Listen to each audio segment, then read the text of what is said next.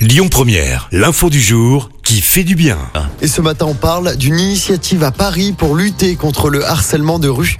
Alors que de nombreuses femmes ont malheureusement déjà vécu cette situation à être abordée la nuit ou encore tôt le matin, le tout avec des petites phrases déplacées, une vulnérabilité qui se ressent aussi quand on court tout le matin ou tard le soir. C'est pourquoi une association parisienne propose des séances de footing collectif. Le but, se sentir à l'aise et se réapproprier l'espace public, mettre en groupe.